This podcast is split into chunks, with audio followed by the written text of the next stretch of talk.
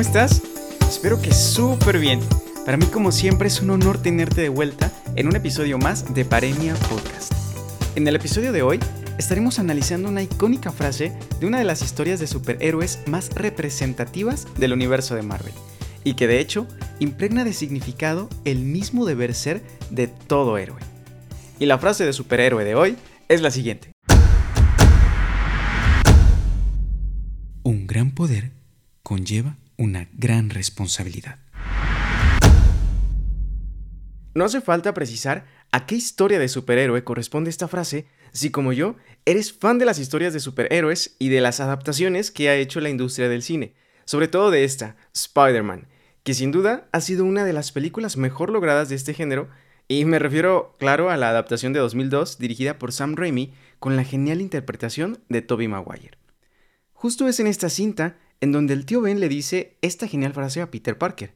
Aunque, haciendo un paréntesis, es importante mencionar que en el cómic Amazing Fantasy número 15 de los años 60, en donde Stanley presentó al personaje de Spider-Man, no es el tío Ben quien dice esta frase, sino el mismo narrador del cómic al cierre de la historia.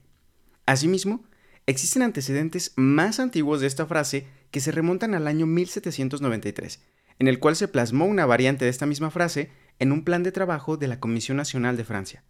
Posteriormente, en 1817, la frase resurge en boca de William Lamb, miembro del Parlamento británico, y más tarde, en 1906, Winston Churchill se refirió a ella como una máxima cultural ya posicionada. Asimismo, en 1976, Isaac Asimov también la plasmó en su obra titulada El hombre bicentenario. Y es que, como en la mayoría de las frases populares, el origen exacto es difícil de precisar. Sin embargo, cerrando paréntesis y considerando que fue la película de Spider-Man del 2002 la que popularizó esta frase para las generaciones actuales, usaremos como referencia esta cinta.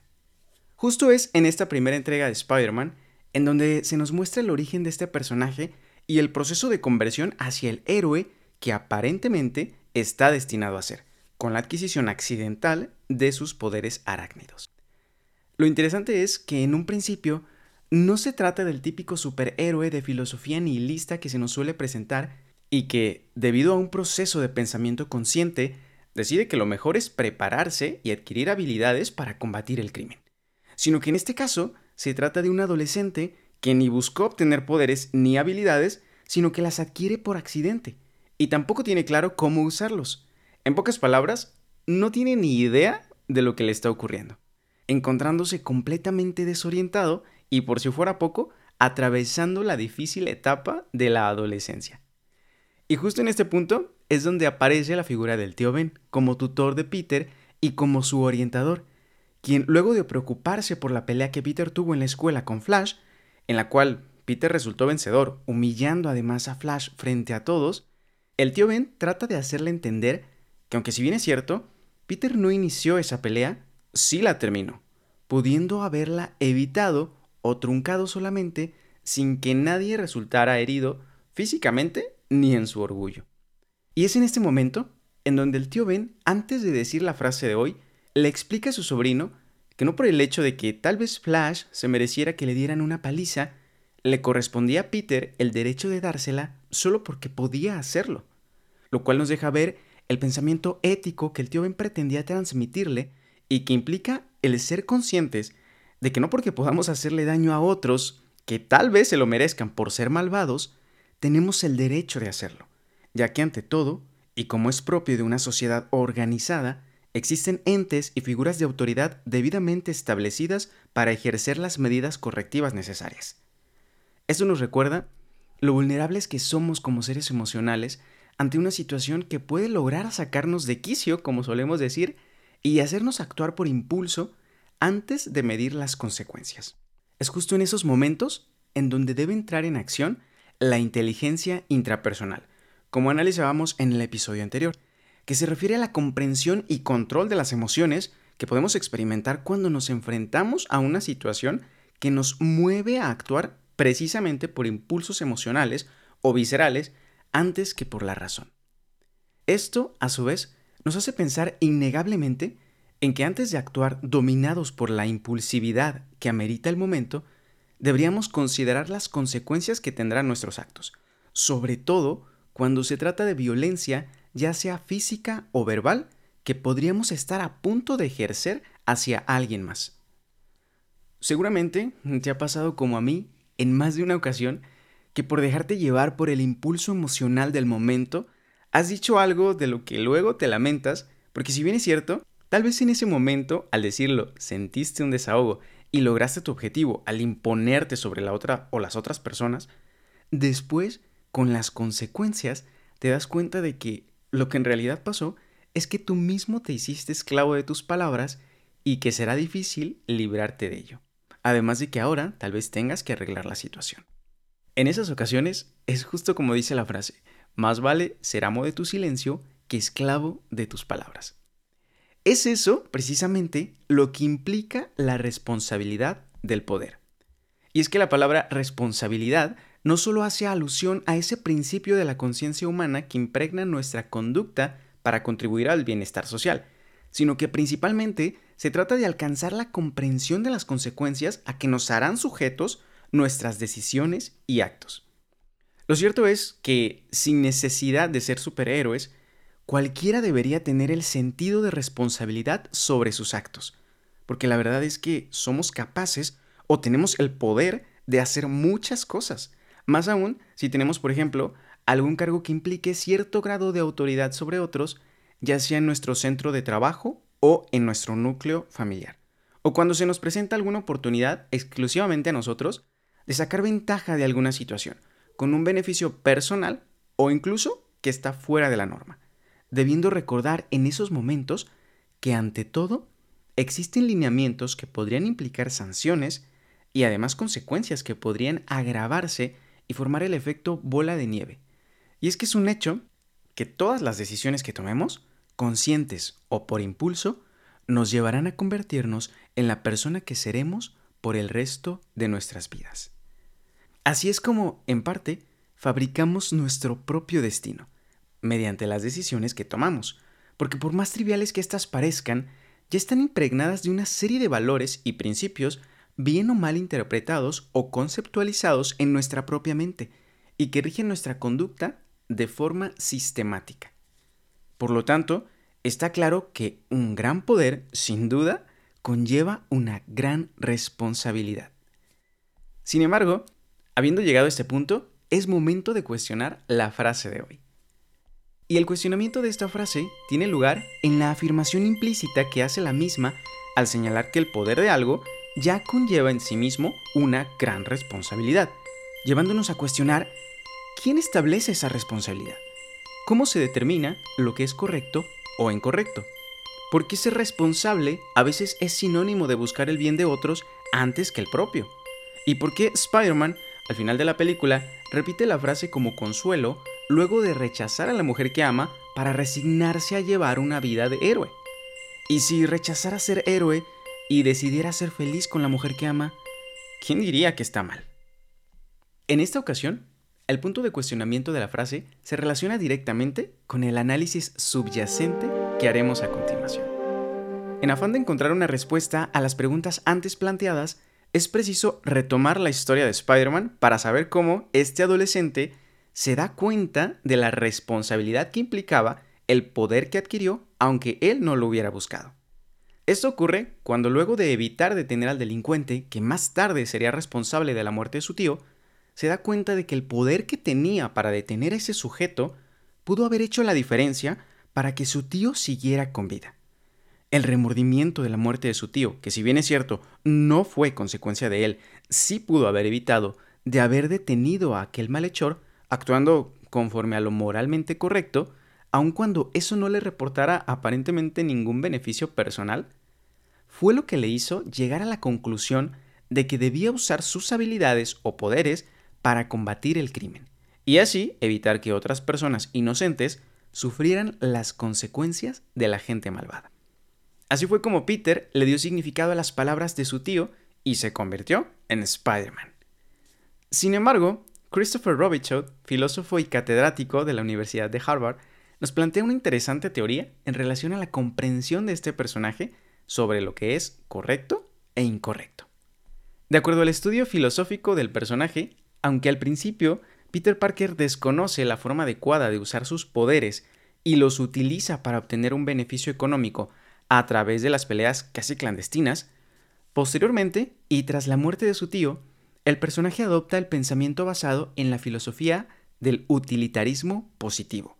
y que consiste en que la mejor forma de actuar es procurando el mayor bienestar para el mayor número de personas posibles, maximizando así la utilidad de los actos del ser humano,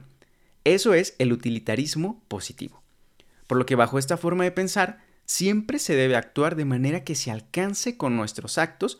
el máximo bienestar para el máximo número de personas. Aunque adoptar al 100% esta filosofía implica hacer demasiados sacrificios o anteponer el bien de otros al bien propio,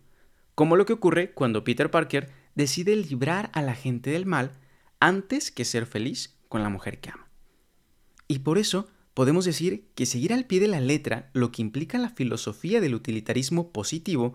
no podría ser del todo sostenible, porque ello forzaría al individuo a convertirse prácticamente en un mártir para beneficio exclusivo de otros. Pero, ¿y su bienestar propio? Ante esto, surge una segunda postura filosófica denominada utilitarismo negativo, y que contrario al utilitarismo positivo, implica que los actos del ser humano deben ir encausados a provocar el mínimo malestar al mayor número de personas. Es decir, evitar la mayor cantidad de daño para el mayor número de personas posible.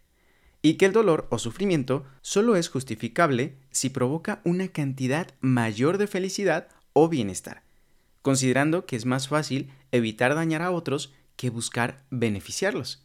Y por ello, esta filosofía podría parecer menos desgastante que la del utilitarismo positivo. Sin embargo, tanto el utilitarismo positivo, que se refiere a buscar el bien mayor, como el utilitarismo negativo, que se refiere a buscar el mal menor, implican llevar a cabo acciones en favor de otros antes del beneficio propio. En el caso de Spider-Man y de la mayoría de los superhéroes, esto es lo que los convierte propiamente en héroes o heroínas, sus actos ligados a la filosofía del utilitarismo, que sin embargo, en muchas ocasiones, hacen que dejen en segundo plano su bienestar personal. Pero para nosotros, personas de la vida real, seres humanos comunes y corrientes, ¿realmente es la mejor opción? Ante esto surge la figura de los llamados actos supererogatorios, que se definen como aquellas acciones ejecutadas más allá de una obligación o imposición moral, es decir, que son efectuadas por voluntad propia, por lo cual al tratarse de actos recubiertos de moralidad pura que surgen del mismo individuo que los lleva a cabo, se consideran dignos de alabanza y mérito, sin considerar en ningún momento que sean obligatorios. Y tomando eso como punto de partida, será imposible no mencionar la llamada ética kantiana o kantianismo, en honor a Immanuel Kant, que establece la idea de que los seres humanos nunca sean tratados como un medio para un fin, sino un fin en sí mismos maximizando el valor de la buena voluntad, buscando que esta buena voluntad sea el eje rector de la conducta del individuo con base en la ley moral, pero sin que sea impuesta por alguien más. Sin dejar de lado la aplicación de los deberes negativos, que se refieren a la obligación del ser humano de no hacer daño a otros, y los deberes positivos, que implican la obligación de hacer el bien a los demás. Una postura aparentemente más ecléctica. Y sin embargo, Aquí volvemos al dilema de cómo determinar cuándo debemos aplicar los deberes negativos, no hacer daño, y cuándo los deberes positivos, hacer el bien, sobre todo considerando que todos pensamos diferente.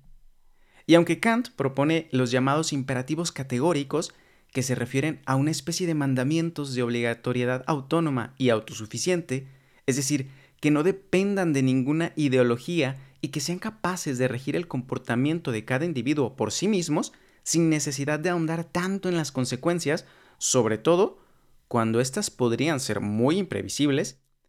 al final no es un asunto fácil determinar qué postura debe adoptarse sobre el actuar correcto o incorrecto,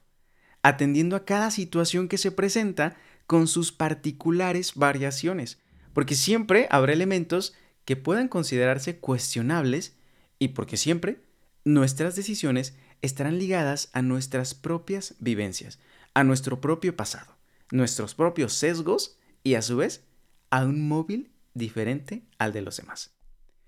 Es precisamente por ello que los superhéroes siempre se enfrentan a dilemas que hacen más interesante la trama de sus historias, porque aun cuando no tengan ninguna obligación jurídica o moral oficialmente impuesta para ayudar a los demás, buscan equilibrar su bienestar personal en busca del bien mayor y a la vez del mal menor. Y eso es justo lo que crea las emocionantes historias de sus grandes hazañas.